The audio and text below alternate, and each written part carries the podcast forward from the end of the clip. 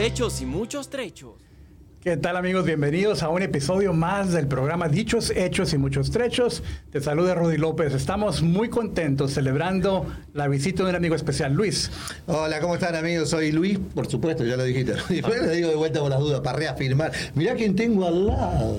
Estoy como emocionado. Yo también, tengo Mirá, a Rudy. Vamos a hacer la ola y todo. acá, ¿no? El señor Salvador. Sí. Chava Gutiérrez, qué gusto tenerte acá. Mucho gusto, señor Luis. ¿Cómo se encuentra? Encantado, yo feliz de la vida de tenerte. Siempre. Sí, feliz de la vida de tenerte, me encanta. Un Y gran experto, pero antes que experto, yo quisiera enfatizar un gran amigo. En verdad, desde que te gracias. conocimos, Chava, ha sido una conexión muy especial que, que creo que no es tan común y frecuente.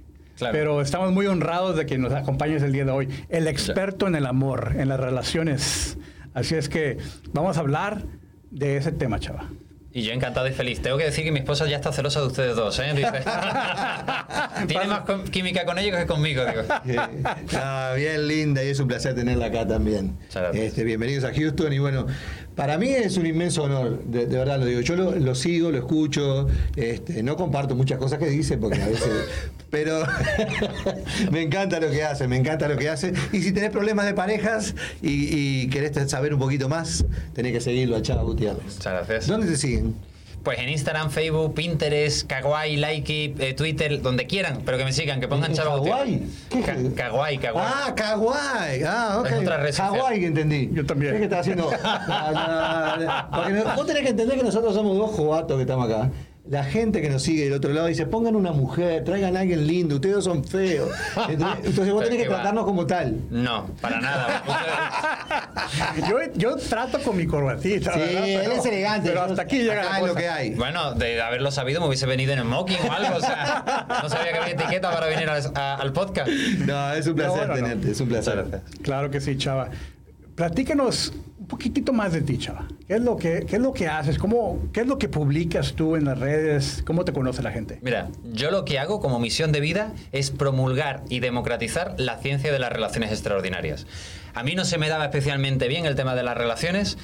Vi- Vine de un entorno un tanto disfuncional y yo me sentía como un pequeño marcianito, buscando constantemente de, oye, ¿esto cómo funciona? Si yo hago A, ¿va a ocurrir B o, ocurre Z? Entonces, como me costó mucho ir hilando y me tuve que comer muchos libros, tener muchas experiencias y muchos malos tragos, yo digo, mira, voy a simplificarlo para que las personas puedan entender cómo tener un apego seguro, funcional, saludable y empezar a tener relaciones mucho mejores porque la calidad de vida de una persona depende de su calidad de relaciones.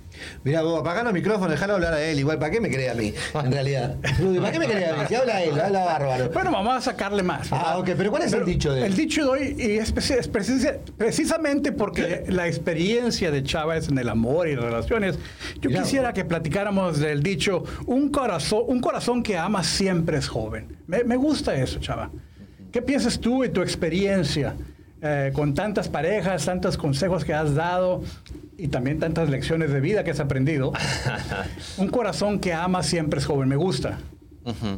Fíjate que, como hemos comentado, amar es aquello para lo que ha venido cada ser humano. Todo ser humano ha venido para amar y para ser amado. El problema es que como no sabe cómo amar, al final todo parece que es un montón de desafíos, inconvenientes, obstáculos que no te llevan a ninguna parte.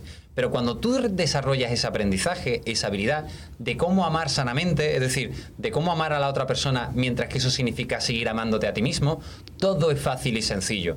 Y una persona que eso lo mantiene en el tiempo siempre se mantiene jovial, porque hay muchos estudios sobre la longevidad que hablan precisamente de que se mantienen jóvenes con un buen sistema inmunológico, incluso que eso ha afectado en su éxito laboral, económico, porque efectivamente ha sabido cómo tener esas relaciones de una manera sana. Vos sabés que sí, yo, yo entiendo lo que vos decís, pero a veces, a veces pasa que alguien da mucho amor Ujú.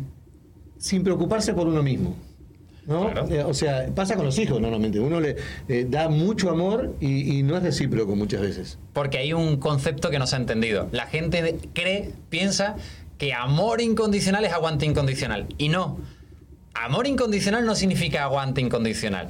Hay que saber cómo amarte a ti mismo para luego poder amar sanamente a la otra persona. Claro, eh, ahora me queda un poco más claro, porque si no siempre, viste, vos decís, no, doy, doy, doy, y a mí, ¿cuándo me dan? O sea, da un poco de amor a mí también, ¿no? No, pero definitivamente también ah, hablando de estudios de universidades. Ah, la Universidad de Massachusetts. Ah, ¿qué dijo ahora? Eh, es, es cierto, lo- los líderes corporativos o ejecutivos de, de empresas y organizaciones que mantienen una relación sana con su pareja tienden a producir más. Claro. Ah, tienden a estar, como está la cosa estable en casa, pueden enfocarse más en su trabajo Totalmente. y producir más. Pero es una, una, no solamente en su trabajo, sino que se sienten más realizados en la vida.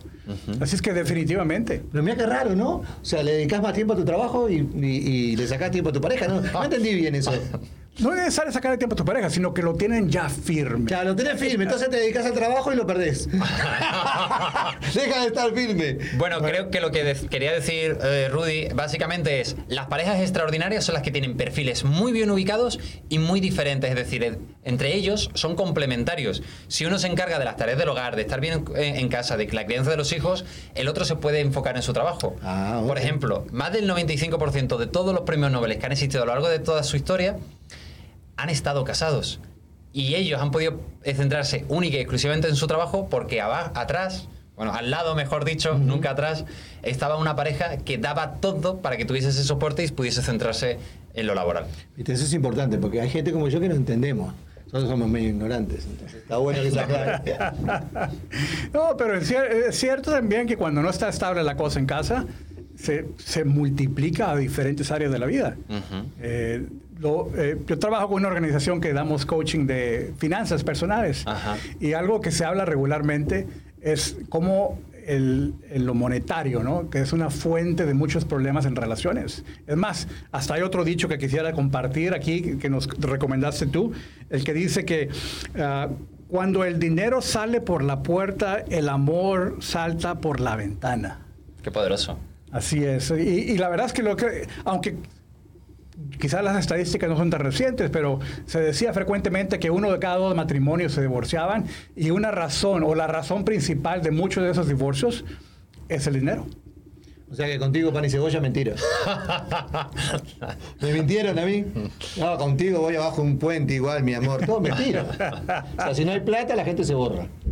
Bueno, no es tan así. En realidad eso es el problema superficial. El, tema circunstancial es que si no existe una buena comunicación, si no saben cómo llegar a acuerdos, si no hay una validación mutua de los sentimientos o no se construye un ganar-ganar como una decisión constante dentro de la relación, pues obviamente eso hace que todo salte por los aires. Mira, hubo un experimento científico que a mí me llamó mucho la atención y es a un grupo de ratas la drogaron durante una semana. Y a otro grupo de ratas también. Pero había una gran diferencia entre esos grupos de ratas.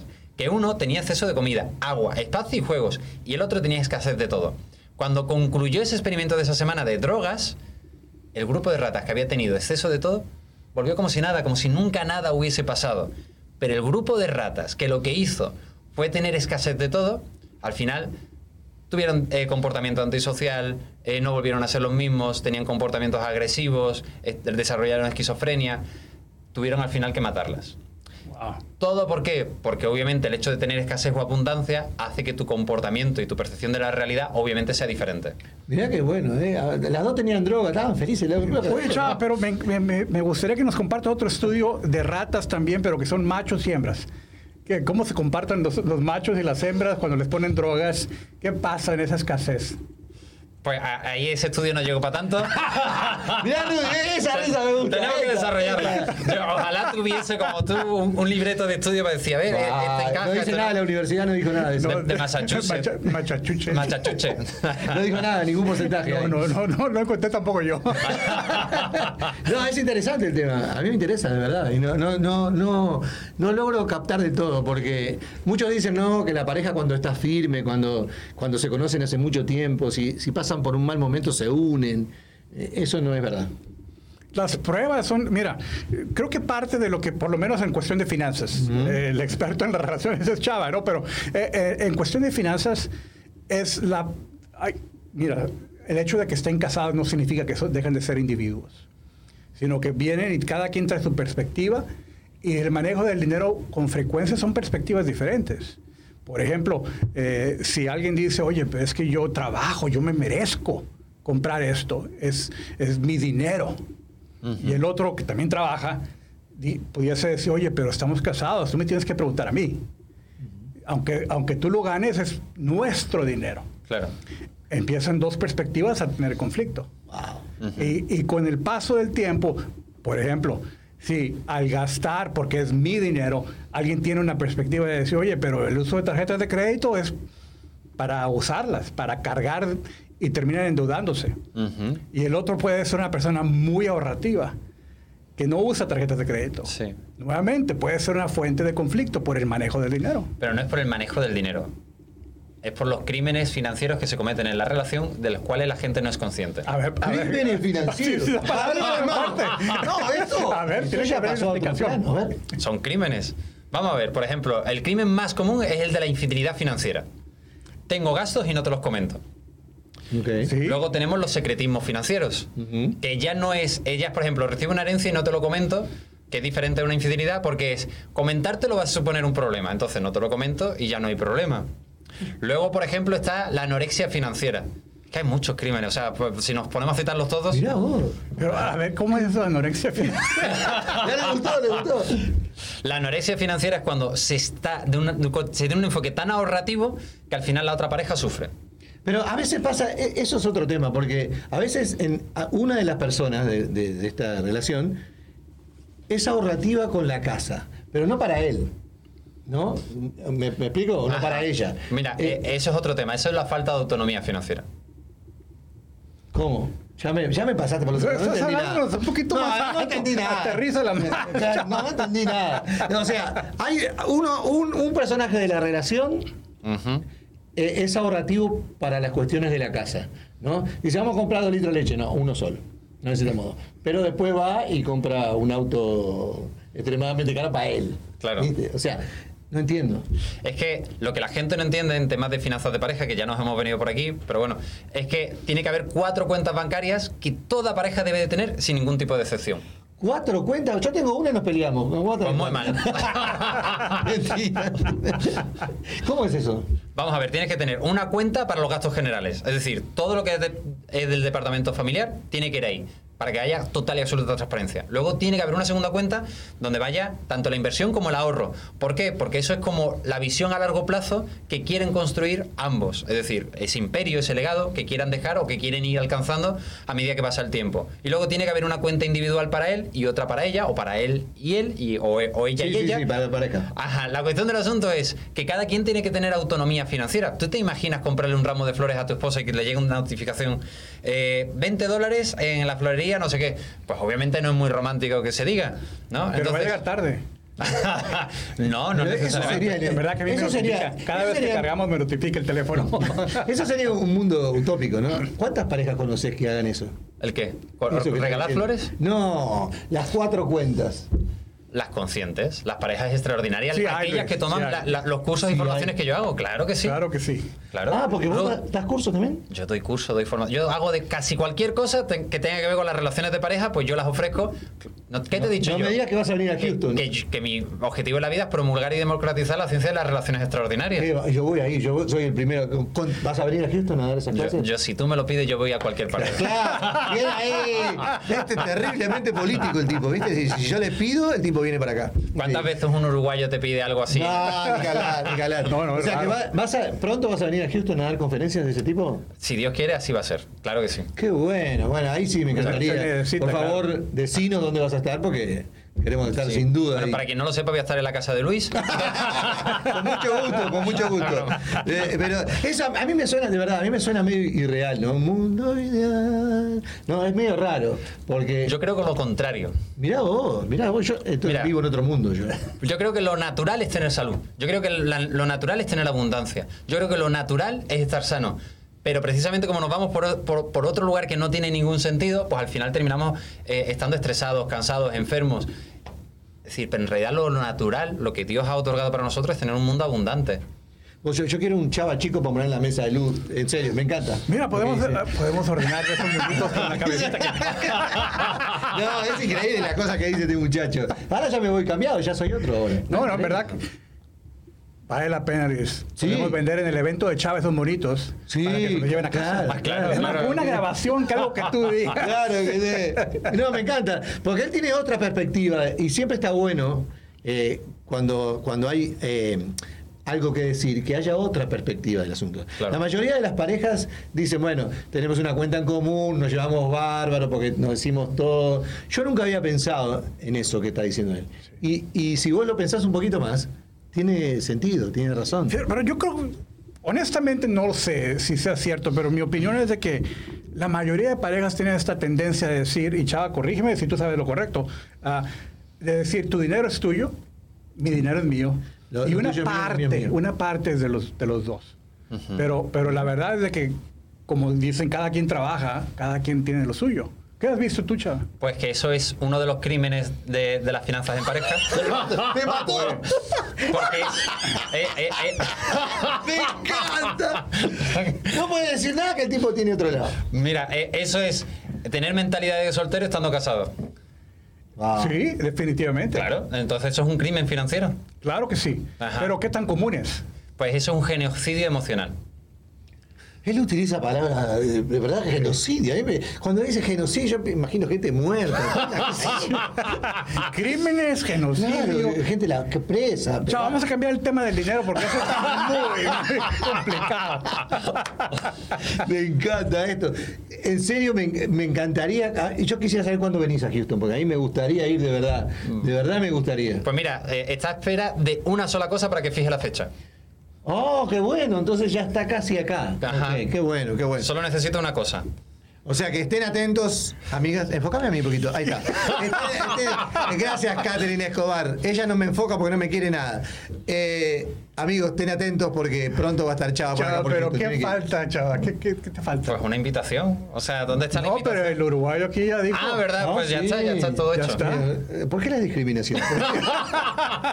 No, dijo que cuando un uruguayo te invita, eh, pues tiene que ir a a poner atención. Ah, También las invitaciones de las personas de Matamoros en Houston también son bienvenidas. O sea, no, no hay problema. Bueno, yo soy mexicano, ¿verdad? Pero, pero bien, bienvenido, Chava. Yo también te invito. Ah, No a mi casa, pero definitivamente porque ya dijo Luis A la de. Luis. Sí. No a mi casa, te digo. No, te invito a la casa de Luis. Ni cerca. Dale. No querías ir por el dinero. ¿Por dónde querés ir? ¿Por dónde querés Bueno, ir? yo quisiera, a ver, mira, yo quisiera también que nos platiques, porque a mí me encanta ese tema, de las perspectivas. Eh, Sí. Frecuentemente, y perdonen amigos que nos van siguiendo regularmente, pero a mí me gusta una analogía de la pelota de playa, de diferentes colores. Esos inflables que tienen como diferentes gajos. Es la misma pelota. Pero si tú ves de tu lado, vas a ver un color o colores diferentes a los que yo veo. Claro. Y se arman pleitos, por eso yo tengo la razón y tú, dices, tú tienes la, rato- la razón. Pero estamos hablando de la misma pelota. Mira, muy buena, muy buena cuestión la que estás sacando. Yo eso lo hablo mucho con, con lo de la ley del pedo, que ya conocéis, y yo particularmente, para no juzgar o no criticar a las demás personas, porque en ocasiones tu inconsciente, tu ego te lleva por caminos que, que no son los más ideales, y yo mi mantra es, cada persona piensa, siente y actúa de manera diferente. Entonces, esa falsa creencia de querer comprender a todo el mundo eh, para de alguna manera u otra llegar a encajar, eso no funciona así, porque además las el ego te engaña y dice, no, yo es que en esta situación, en este contexto, yo me hubiese comportado de una manera, hubiese hecho esto otro, y cómo ha sido posible que haya actuado así, si sabe cómo me siento, y yo le he comunicado, mira, te quitas de pelota, cada persona piensa, siente, actúa de manera diferente, sueltas y dices, ¿cómo puedo ser parte de la solución y no del problema? Y lo solucionas. Chao. Ya, eh, ya te dijo todo. O sea, no hables más nada. Corta acá. Vámonos. No, no. me- la, la verdad, la, la verdad, esto de la, de la diferente perspectiva pasa con el hombre y la mujer todo el tiempo, ¿no? Eh, no, no tenemos la misma perspectiva. Pero mi pregunta va por otro lado. Pará. Si el hombre trabaja y la mujer no, que eso era muy común en, en- de repente en tu época vos sos muy joven, pero nosotros somos más viejitos. En la época nuestra le decían a la mujer, no trabajes, quédate en casa. Pero la mujer no podía decidir mucho sobre el dinero. Siempre decidía el hombre, ¿no? Y la mujer tenía que pedir permiso o déjame el dinero para ir a hacer la compra o dame plata para los chicos o lo que fuera. ¿No? ¿Cómo se maneja esa situación, en, en- como lo decís vos, de, de las cuentas? Pues Me interesa el tema. Oye, Vale. pero, pero tú eres masoquista, ¿o qué? No, que- que pero ahora me quedé pensando. Vos sabés que yo soy el primero lento de escuela, primero lento. Entonces me cuesta entender a veces las cosas. Ahora me quedé pensando porque hay muchos comentarios en, en- en- en las redes sociales que hablan de ese tema, ¿no? Ajá. Que dicen que no me valora, que no, que no entiende, que no, no me da dinero, que le tengo que estar inventando. Ese tipo de. ¿Cómo se maneja Claro, eso? claro. Mira, lo primero que hay que entender es que cuando tú estás en un matrimonio o en una relación donde convives juntos, tú eres un equipo. Puede ser un buen o un mal equipo, pero eres un equipo. Entonces, un buen equipo, ¿qué es lo que hace? Buscar siempre una dinámica de ganar, ganar. ¿Tú te imaginas a un equipo que uno está buscando irse para la portería contraria continuamente y el otro está pegado a la portería que tiene que defender y hay un hueco en el medio centro? No, No, no. todos o atacan o todos defienden. Pues en las relaciones de pareja es exactamente lo mismo. Entonces, lo primero que hay que hacer es, uno, ser transparente. Así son las cosas. Esto se está ganando, esto se está recibiendo y estos son nuestros gastos. Y en función de todo eso, ya cada quien tiene que tener una administración financiera, pero siempre desde la coherencia. Y luego, lo que es válido para uno es válido para el otro. Porque pareja también viene de par. Hay que tener una igualdad. Entonces, no vale que una persona centre su vida en estar eh, en la casa ocupándose de todo lo demás mientras que uno va a trabajar, porque también es un trabajo. Y aquí se trata de cómo se colabora mejor. Entonces, cuando existe esa transparencia y esa claridad, se pueden empezar a tomar decisiones estratégicas. Y luego, cada pareja tiene que desarrollar la constitución familiar, que eso ya es otro tema completamente diferente. Pero a mí las finanzas me interesan porque cuando tú quieras hacer la radiografía del alma de una persona, lo único que tienes que hacer es fijarte en qué gasta su dinero. Porque si tú me dices que para ti tu casa es muy importante y tú te gastas el 90% en salir para afuera, pero nunca, y, y el 10% en otros menesteres, pero ni un cero en tu casa, no me digas que tu casa es importante o no me digas que tus hijos son importantes si haciendo una radiografía de tu tiempo Sí. resulta que no compartes tiempo con ellos. Entonces, ¿dónde estás poniendo tu tiempo, tu energía, tu atención? Y en función de eso tú ya Qué sabes. importante lo que dice. ¿eh? En verdad que yo, eh, la organización con la cual trabajo también, decimos que la chequera o tu estado de cuentas representa o nos muestra lo que verdaderamente te importa. Claro. Si, si te importa tu familia más que las otras cosas, pues cuánto gastas en tu familia, Claro. cuánto gastas en tu pareja. Ujú. Debería también reflejarse en, en- en esa chequera o estado de cuentas. Claro. Pero si no hay coherencia, entonces ahí se revela lo que está dentro de nuestro corazón. Mirá vos, qué bueno. Eh, está bueno saberlo porque hay mucha gente que tiene ese problema o- o- hoy en día. Parece mentira, pero mucha gente que si el marido trabaja, entonces no se sienten, la, la- la- la- la pareja no se siente con derecho a, a pedir dinero o, a ir de compras o, o lle- o comprarle a los hijos o lo que fuera. Claro. No, hay mucha gente que le pasa eso. Hay Ujú. mucha gente. ¿Y qué tal al revés, chava? De esos maridos abusados. Ah, ¿Qué tan común lo ves tú en tus, con tus clientes? No tienes que decir nombres, pero ¿qué consejo darías a esas parejas que tienen ese tipo de relación donde la mujer es la que domina? ¿Cómo que cuando la mujer es la que domina? Bueno, es decir, a ¿en qué sentido? ¿En el financiero, en Bueno, el emocional? en- En, en todo, porque hablamos de las finanzas, porque ciertamente ya es bien común que, que en, en algunas relaciones la mujer gane mucho más dinero que el hombre. Y, y dependiendo de esa relación, ese hombre pudas- pudiese sentirse como más, como menor. Y la mujer, no necesariamente que tome ventaja, eso es un sentimiento del hombre, no de la mujer. Pero cuando quizás la mujer, porque gana más dinero, pudiese querer eh, eh, establecer más reglas y, y determinar cómo se usa el dinero en la casa, porque es su dinero el que está manteniendo. Mira, como tal, hay que entender que hay que estar abierto ante la vida, hay que ser flexibles. Y como tal, no hay una única manera de manejar las finanzas. Hay múltiples maneras de manejar las finanzas, igual que hay múltiples maneras de, tener éxito, o de tener salud, o que te vaya bien, o tener buenas relaciones, pero hay que seguir una estructura. Y lo primero que se tiene que decir es la verdad. O sea, la verdad protege a quien la practica. Entonces, si tú realmente eres coherente y consecuente y comunicas las cosas, en base a todo eso se puede negociar. Y se negocian más o menos en función de cuál sea el punto de cada uno. Por ejemplo, eh, normalmente en las parejas suele haber un perfil más ahorrador y otro que es más gastador. Bueno, mientras que exista sinceridad y coherencia y cada quien tenga ese principio de autonomía, pues se pueden arreglar muchas cosas. Pero lo que sí tiene que quedar claro es que se tienen que, visualizar todas las opciones posibles para que siempre exista un ganar-ganar en la relación. Y que si no, no funciona. No, no paráis de negociar hasta que alcanzáis esa resolución. Interesante. La verdad que yo estoy asombrado. Yo todos los días aprendo un poco más, pero hoy, no, hoy es un masterclass. Olvídate. Oye, Chava, mira, eh, yo tengo una opinión muy personal, pero, me gustaría que otras personas, otras parejas la compartieran. ¿Cuál? Pero es el apoyo externo que un consejero o coach matrimonial puede brindar a una pareja. Eh, ¿Qué piensas tú de ello? En verdad que creo, para mí, mi, ¿Vos mi sos consejero esposa... matrimonial? No. Yo soy terapeuta, pero bueno, Ah, también ok. soy. Bueno, cualquier tipo de intervención externa, no nada más que la pareja sean los únicos responsables de arreglarla. Yo, en mi caso personal con mi esposa, hemos beneficiado de esta intervención externa que nos ayude a navegar ciertas dificultades, hacia algunos desacuerdos y ha elevado nuestra, nuestra relación a un nivel superior. Muchas gracias por preguntarme. Mira, yo particularmente, para que la gente lo sepa, yo soy un océano de conocimiento con 2 centímetros de profundidad. Es decir, yo lo que realmente soy bueno es en el tema de las relaciones. Y luego hay muchas otras cosas que me gustan y de las que también tengo a lo mejor un poquito de, de facilidad. Dicho eso, en el ámbito de las relaciones y en el ámbito de la vida en general, la gente no hace lo mejor que puede, la gente hace lo mejor que sabe. Y cuando tú sabes más, puedes más. Entonces, y, hay otro factor adicional y es que en las parejas comúnmente existen choque de egos. Por eso un tercer integrante ayuda a poner calma en ciertos momentos de locura. Referente a lo que tú me comentas, no se puede saber de todo. Saber de relaciones ayuda a allanar algo que genera una gran crispación emocional porque se proyecta mucho. O sea, el ego se retroalimenta mucho de la pareja y tu mayor espejo siempre es la persona con la que convives comúnmente. Es decir, la fibra emocional es más fácil que te la toque una persona con la que es- estás todos los días y compartes un hueco. Entonces, eso ayuda y obviamente es muy beneficioso. Yo, yo de hecho, yo tengo una terapeuta de parejas, es decir, y un coach de vida y un mentor y muchas otras cosas más, porque si en algo dice mi radiografía de, la vida es que yo invierto en la formación porque yo soy aquello que yo quiero promulgar también. Dejando de enrollarme un poquito tanto es que sí, que lo recomiendo, que es muy válido y que obviamente Claro eh, que si sí. quieres tener resultados diferentes tienes que hacer cosas distintas. Claro que sí. Hay un perro acá al lado. ¿qué pa- Yo sí escucho un ladrido. Guaf. ¿De verdad? ¿De verdad? Yo escucho- Era yo, era yo. Ah, era vos. No, te juro que yo escucho un ladrido, no te juro. No, en verdad, que, cabeza en verdad que sí. Creo que un vecino por aquí tiene un perro. No, este- no, te juro, yo dije, yo estoy mal. Ahí está, ahí está. Ahí está, ahí está. Ahí anda, ahí anda. Bueno, amigos de la audiencia, no sé si lo pueden No, escuchar no, ustedes. no, pero, yo te cuento una anécdota de acá. Un día estábamos en una reunión con, con Pilar y Catherine y de repente empezamos a escuchar como gemidos.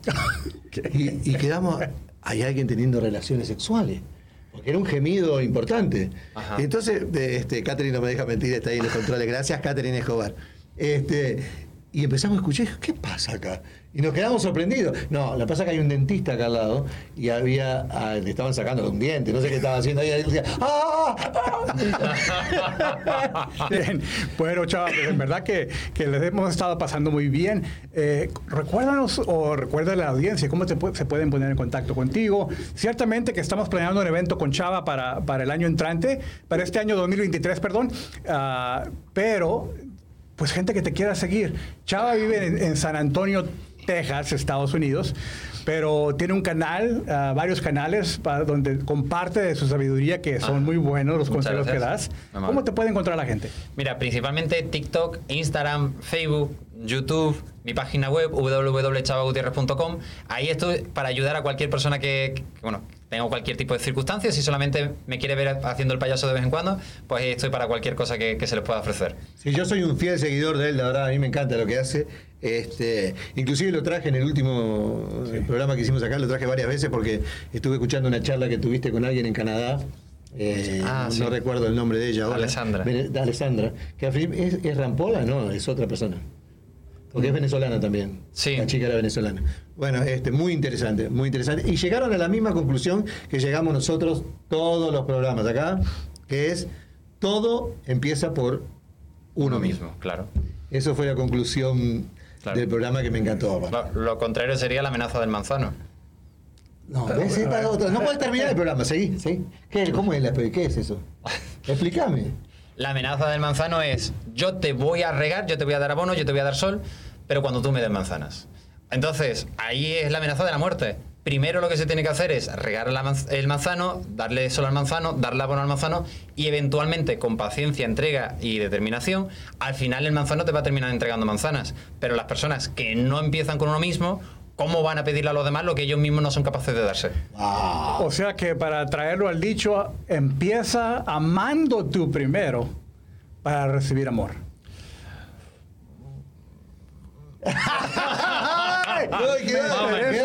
y ahora que estamos acá enfrentados, quiero saber si fue un monje el que dijo eso, empieza, eh, todo empieza por uno mismo, o si fue una cuestión árabe, como dijo él, que no sé de dónde lo trajo. Yo quiero que me aclaren lo- de dónde viene ese dicho. Bueno, lo que yo sé es de un obispo. Ah, un obispo, no un monje. Sí, un obispo. Pero es la historia que quizás la has oído, a lo mejor no. Es la misma que contó él. Ah, ok. Bueno, supuestamente un obispo angli- anglicano dijo en su lecho de muerte de que cuando era joven él quería cambiar el mundo. Y a lo mejor ya te recuerdas de esto, ¿verdad? Sí. Eh, y después se dio cuenta que cambiar el mundo era algo muy grande. Eh, y dijo, bueno, voy a cambiar mi país. Y conforme trató se dio cuenta que era una imposibilidad. Y después dijo, bueno, voy a cambiar a mi ciudad. E igual, entre más envejecía, se dio cuenta de que no podía cambiar a su ciudad. Y bueno, entonces voy a, ca- voy a cambiar a mi familia. Y en su lecho de muerte dijo, en realidad no pude, pero me doy cuenta que si hubiera empezado conmigo mismo, entonces pudiera tener un impacto positivo en mi familia. Y quizás mi familia hubiera ayudado para cambiar la ciudad y así sucesivamente cambiar el país y cambiar el mundo. Yo Pero lo- dice, dice Luis que tú lo, lo yo, platicas yo- como... yo lo conozco de manera diferente y lo conozco como un proverbio árabe. Ok. Que es a mis 20 quería cambiar el mundo, a los 30 el país, a los 40 mi familia y a los 50 entendí que solamente tenía que cambiarme a mí mismo. Espero que todavía no sea demasiado tarde. Ok, bien, un poquito diferente al final. Eh, sí, sí, el, sí. el- el obispo ya, ya no puede cambiar nada, estaba muriendo. No, por eso le dije que lo escuché de, de- de ustedes dos y quería que me aclararan quién era el autor. Pero me encanta, me encanta porque Está muy esto- simplificado. esto trae esperanza. Sí, Todavía claro, puedo. claro, Todavía claro. puedo empezar conmigo. Tienes razón. Bien, bueno, pues eh, amigos, hemos llegado al final del programa, la pasamos muy bien con Chava, en verdad que eh, es una- un tiempo muy especial platicando con él. Y te agradecemos que nos acompañes en este programa de Dichos, Hechos y Muchos Trechos. Puedes seguirnos en nuestra página web, dichoshechos.com. Ah, puedes encontrar más información en nuestras redes sociales y conectar con nosotros. Si quieres enviarnos algún mensaje, alguna pregunta, ahí también puedes conectar con nosotros.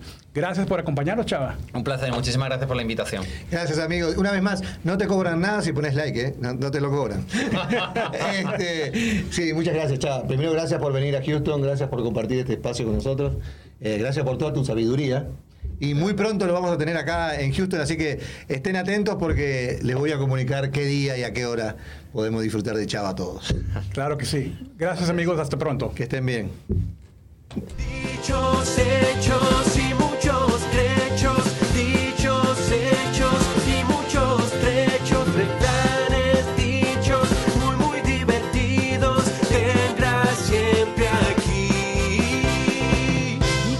Hechos y muchos trechos, un programa educacional y entretenido con Luis Canavero y Rudy López.